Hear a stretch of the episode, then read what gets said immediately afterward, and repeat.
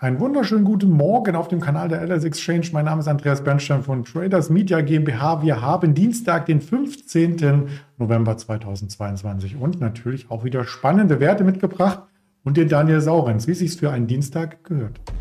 Schönen guten Morgen.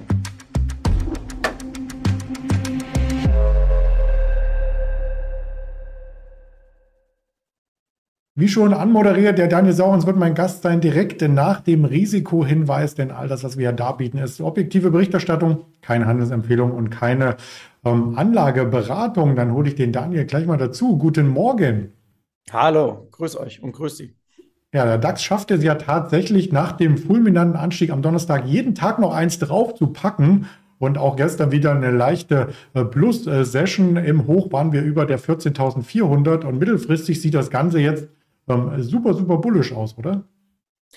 Ja, es gibt ja die Diskussion, ob der äh, Bärenmarkt beendet ist und ob die Bässe an der Börse jetzt schon durch ist. Äh, gestern hatten wir ja auch den Tag, an dem der DAX äh, 20 Prozent sich von seinem äh, offiziellen Jahrestief erholt hat. Nicht von dem vorbörslichen, das ja bei 11.808 mal war, sondern äh, sogar einen Schnaps drüber. Das heißt, per Definition eigentlich, dann ist, der, ist die Bässe durch und wir sind in einem neuen Bullenmarkt ist aber ein bisschen äh, statistische Glauberei, wenn man äh, auch so will. Äh, Fakt ist, es sind diverse Abwärtstrends gebrochen und äh, sehr spannend ist natürlich jetzt, das ist so ein bisschen äh, typisch Analysten, äh, das Adenauer-Prinzip. Ich habe heute Morgen gesehen von Morgan Stanley, dass sie so ein, äh, drei Szenarien aufzeigen für das Jahr 2023, so Best Case 4400, Worst Case irgendwie bei 3500. Und dann denke ich mir, ja, liebe Jungs, im September habt ihr doch noch alle gefaselt an der Börse in den USA, dass der S&P im Worst Case 3000 bis 3200 erreichen könnte. So, dann steigt der Markt mal ein bisschen und schon kann sich kein Schwein mehr daran erinnern, dass man vor sechs Wochen mega bärig war und das auch überall rausgetratscht hat. Äh, dann gibt es zwei Möglichkeiten. Entweder man hatte ein Interesse, so bärig zu sein, weil man sich vielleicht selber eindecken wollte, oder aber man sagt einfach, wir legen das Fähnchen oder wir hängen das Fähnchen in den Wind und wenn der Markt eben steigt, dann ziehen wir unsere Kursziele äh, so in Etappen nach oben und wenn er fällt, dann ziehen wir sie nach unten. Also das finde ich in der aktuellen Marktlage sehr, sehr spannend und äh, sehr, sehr spannend ist da auch, dass die großen Analysten alle äh, oder fast alle prozyklisch unterwegs sind, denn auch das Vergleich zu Ende September, ja, als wären wir beide äh, zwei eigene Zwillinge, hast du den Fear and Greed Index geahnt. Den wollte ich nämlich jetzt haben. Äh, der stand Ende September bei 16, 17. So, da sind alle bärig. Jetzt steigt er auf Greed, ist nicht mehr allzu weit von Extreme Greed entfernt und mit 64 Punkten auch auf seinem Jahreshoch, kratzt da gerade so entlang. Ähm, und auf einmal heißt es, Risiken, war was? Also, ich zähle sie nochmal ganz kurz auf, nicht, dass wir sie vergessen. Also Rezession, Inflation, immer noch steigende Zinsen, mögliche Gewinnwarnungen im Q1 von den US-Unternehmen und auch von den europäischen. Die, der Ukraine-Krieg läuft immer noch. China könnte bei Taiwan möglicherweise aktiv werden. Ähm, was hätten wir denn sonst noch? Die Rohstoffpreise können auch wieder steigen. In Europa beginnt jetzt die kalte Saison. Das heißt, die Gasspeicher werden dann irgendwann leerer. Ach so, China hat auch immer noch Corona- und Covid-Lockdown ich höre auf, ich will es jetzt nicht äh, allzu ins Lächerliche ziehen, aber es ist doch immer erstaunlich, wie innerhalb von sechs Wochen man die ganzen Argumente, die damals rausgeholt wurden, vergisst und sagt, ach, war irgendwas? Und achso, Zinskurve USA habe ich noch vergessen und die Stärke des US-Dollars für die ganzen Schwellenländer, äh, auch wenn er sich jetzt ein bisschen äh, zurückgezogen hat und heute Morgen der Euro die 1,04 übersprungen hat. Trotzdem, es gäbe genug Argumente auch für fallende Märkte, die man jederzeit wieder auspacken könnte. Simply, der Markt will es im Moment nicht hören. Ich korrigiere dich ungern, aber ich habe von meiner Liste dieses äh, China, Taiwan mit äh, Xi und Biden gestrichen. Die haben sich ja gestern darüber unterhalten und äh, Joe Biden meinte, ähm, da ist keine Gefahr. Aber ich habe es ersetzt durch einen anderen Punkt. Heute Nacht möchte nämlich Donald Trump eine wichtige Ansage machen. Da könnte es darum gehen, dass er nochmal kandidiert. Ja, äh, kann er ja gerne tun. Das wäre dann in der Tat ein bisschen antizyklisch, denn er hat ja gerade richtig um die Ohren bekommen äh, mit seinen Kandidaten, die er für die Midterms aufgestellt hat, beziehungsweise denen er den Segen gegeben hat und für die er sich ganz klar positioniert hat. Ähm, insofern äh, Flucht nach vorne, ja, kann er machen. Wird bestimmt auch interessant, äh, ob und wie die Republikaner sich dann zerlegen in den USA. Und ob die Demokraten angesichts seines fortgeschrittenen Alters äh, mit Joe Biden nochmal ähm, ins äh, Rennen gehen. Es schaut ja so aus, äh, als wollte Biden die zweite Amtszeit ähm, anstreben. Offiziell ist da noch äh, nichts, aber das wird auf jeden Fall auch politisch noch sehr interessant in den USA. Genau, er hat, er hat zumindest äh, verlauten lassen, er überlegt sich das jetzt mal noch und sagt dann nächstes Jahr nach Weihnachten, ähm, Bescheid. Der DAX überlegt sich dann auch, ob er nochmal eine schärfere Korrektur einleitet. Wenn man sich den VDAX New, den schauen wir uns ja auch gerne an, ähm, anschaut, so ist er auf dem Drei-Monatstief, also hat den Berg komplett wieder zurückgebaut. Ja, nicht nur drei Monatstief. Wir haben eine 21 vorne stehen und äh, diese 21 hatten wir zuletzt im Januar diesen Jahres. Und im Januar diesen Jahres, das war vor Ukraine-Krieg. Das bedeutet, mhm. wir haben die gesamte Unsicherheit oder diesen gesamten Ukraine-Krieg ausgepreist bei der Vola. Wir haben im Grunde genommen fast alles, was an Sorgen so da ist, ausgepreist. Denn, ähm, naja, sorry, also der, die, die, äh, die, die Range, die Spanne des VDAX New in den letzten 12, 14 Monaten reicht irgendwo von 16, 18 bis auf der Oberseite 35, 36. So, und wenn ich dann bei 21 bin, dann sieht man, das ist schon verdammt nah an unten dran. Und das reflektiert ja auch der Gesamtmarkt gerade. Also wenn ein DAX von 11,8 äh, bis 14,4 mehr oder weniger durchrennt, dann sieht man ja, im Moment wollen alle Risk-On spielen. Und ähm, das, was wir Ende September gesagt hatten, ähm, als, als Idee, dass diese 11.8 äh, und auch die entsprechenden Indexstände bei SDAX, MDAX und TechDAX eine Jahrhundertchance sein könnten, das kristallisiert sich immer mehr raus. Das heißt nicht, dass ich jetzt für den Moment äh, sehr bullig bin, dass da noch so viel Luft nach oben wäre, aber äh, wenn man sich mal zurückerinnert, äh, da war vielleicht die Prognose nicht so ganz schlecht. Also das war, den DAX unter 12.000 zu bekommen, war schon eine krasse Chance. Äh, und wer da mutig war und zugelegt hat, der hat sehr viel richtig gemacht. Und Hinzu kommt noch, wenn ihr euch mal zurückerinnert damals, ich habe gesagt, wir laufen damit in etwa das Level an, der, du hast eben Trump angesprochen, der Woche, in der damals Trump abgewählt wurde. Man erinnere sich, das war äh, 2020 ähm, im November. Ende Oktober, Anfang November, da hatte der DAX dieses Level 11.2 bis 11.8. Und genau an diese Zone sind wir nochmal rangekratzt, äh, eben Ende September diesen Jahres. Und äh, ja, das war offenbar die Zone, die für gut befunden wurde. Und jetzt bin ich auch gespannt, wie sich diese, diese äh, Sachlage entwickeln wird, die so oft diskutiert wurde in den letzten Monaten, dass wir keinen richtigen Sell-off am Markt hatten. Ob sich das durchsetzt, was ich auch mal in die Diskussion mit reingegeben hatte, dass man sagt, vielleicht war das ja gar kein richtiger Crash, also wie man ihn sich so bilderbuchmäßig vorstellt, sondern Vielleicht war dieser Bärenmarkt 2022 oder ist dieser Bärenmarkt 2022 nur eine Reaktion auf den Crash 2020, März, und auf diese überbordende Geldpolitik. Das heißt, vielleicht braucht es diesen riesengroßen Sell-off gar nicht. Also ich bin sehr gespannt, wie die nächsten Monate weitergehen.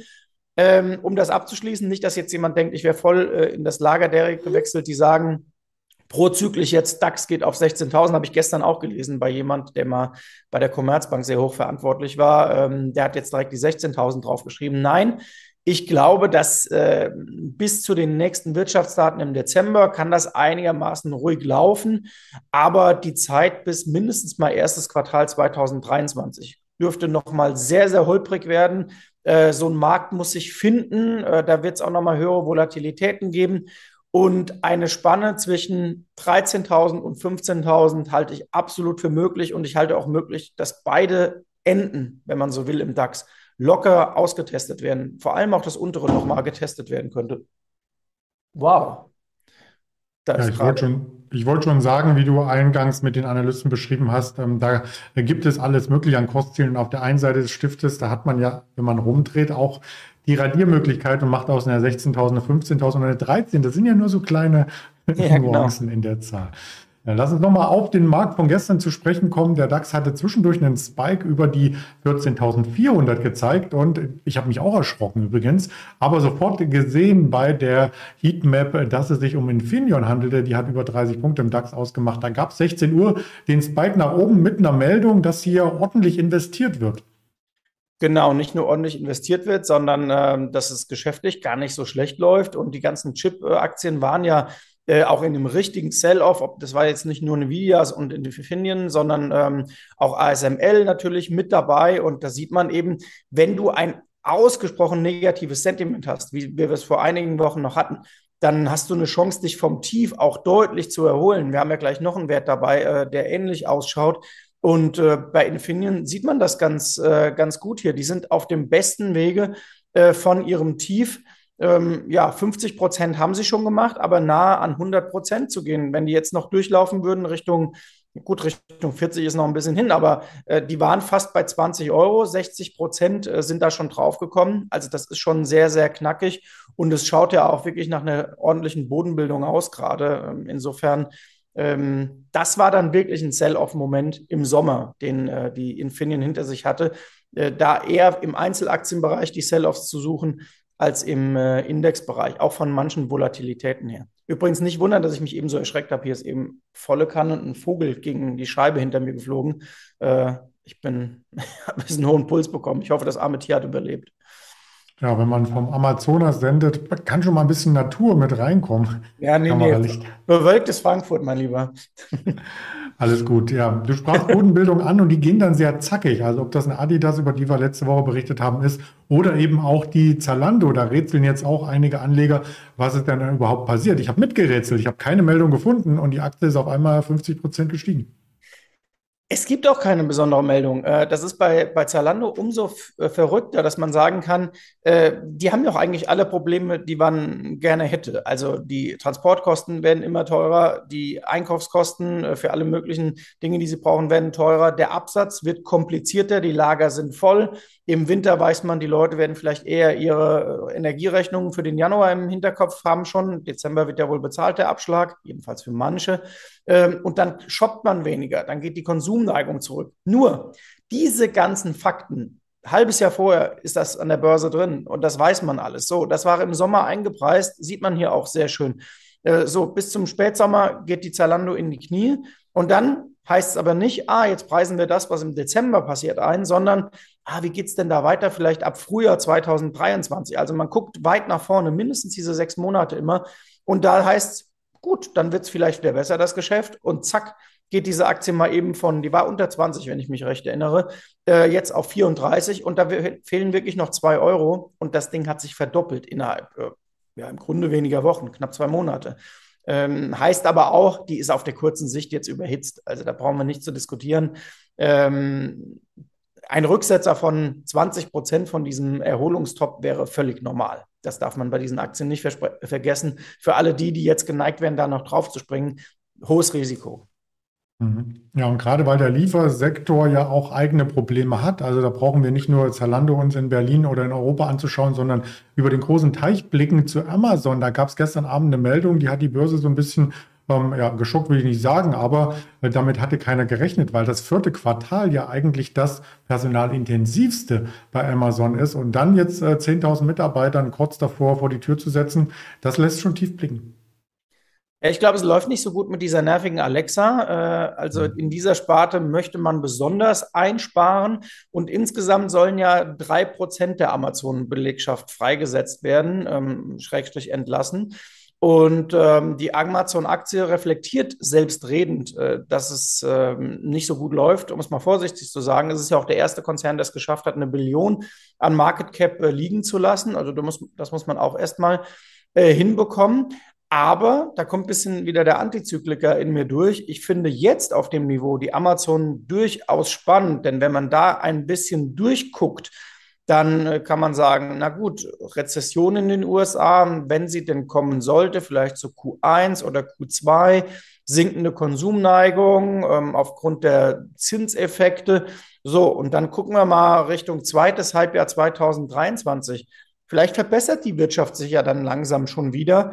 Und ähm, wenn man dann weiter guckt, 2024, neuer Wahlkampf, neue Versprechungen, mehr Geld für die Konsumenten. Also wenn ich gezwungen wäre, mir eine Amazon äh, zu kaufen in den letzten Jahren, dann würde ich es am ehesten jetzt tun, denn ich finde, jetzt bekomme ich am meisten für mein Investitionsgeld und jetzt bekomme ich auch entsprechend dann äh, ein bisschen Angstprämie auf der Aktie. Insofern finde ich sie gar nicht uninteressant. Apropos Angstprämie, wie sieht es denn bei Uniper aus? Ja, da kriege ich eher eine Zockerprämie. Äh, das ist natürlich, die sprang auch gestern äh, ein wenig äh, oder ein gutes Stück sogar, äh, weil man natürlich bei Uniper irgendwie immer so diese Prämie auch drauf hat, naja, wenn da irgendwie Friedensverhandlungen zwischen Russland und der Ukraine in Gang kommen würden, vermittelt von wem auch immer, äh, dann würde sich vielleicht auch das Geschäft für Uniper wieder etwas entspannen und weniger katastrophal werden. Fakt ist, die verbrennen immer noch äh, massiv Kohle. Ähm, 200 Millionen Euro pro Tag ähm, klingeln da nicht in der Kasse, sondern fließen aus der Kasse. Und insofern, die, die Uniper ist eigentlich keine ernstzunehmende Aktie. Das ist ein reiner Zockerwert. Und ich habe auch das Gefühl, dass die Investoren diese Aktien nur noch als Zockerwert betrachten. Also insofern sind auch die Ausschläge da sehr, sehr stark. Es gibt übrigens noch eine andere Aktie, die sich äh, auf bestem Wege zum Zockerwert befindet. Äh, das ist die Vata. Die haben wir eigentlich heute nicht dabei, aber da gab es heute Morgen die Meldung, äh, es gibt zwar heute Nachmittag einen Call, aber die Zahlen, das Zahlenwerk muss man erstmal verschieben, weil man technische Probleme hat, äh, das Ganze heute Morgen zu vermelden. Also da geht es auch drunter und drüber. Äh, das vielleicht noch als kleinen Nebenhinweis für diejenigen, die auf heiße Aktien aus sind. Da wäre ich auch sehr, sehr vorsichtig. Ähm, habe ich irgendwie nicht so ein richtiges Gefühl beim Management aktuell. Und nochmal, Uniper ist eine Zockeraktie geworden. Nicht mehr und nicht weniger. Vielleicht sind bei dem Funkmikro bei der Pressekonferenz die Batterien alle. Sehr schön. Ja, das Weiß könnte, man natürlich nicht. Das könnte Aber sein.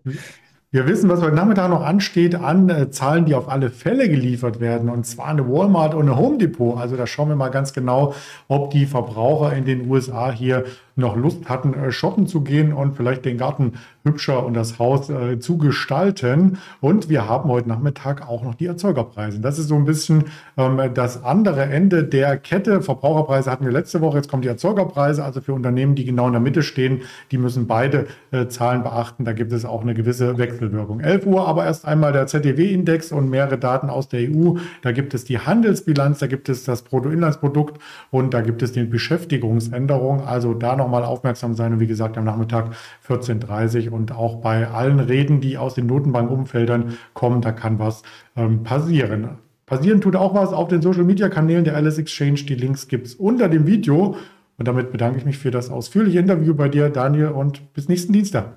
Sehr gerne, bis zum nächsten Dienstag. Danke, ciao.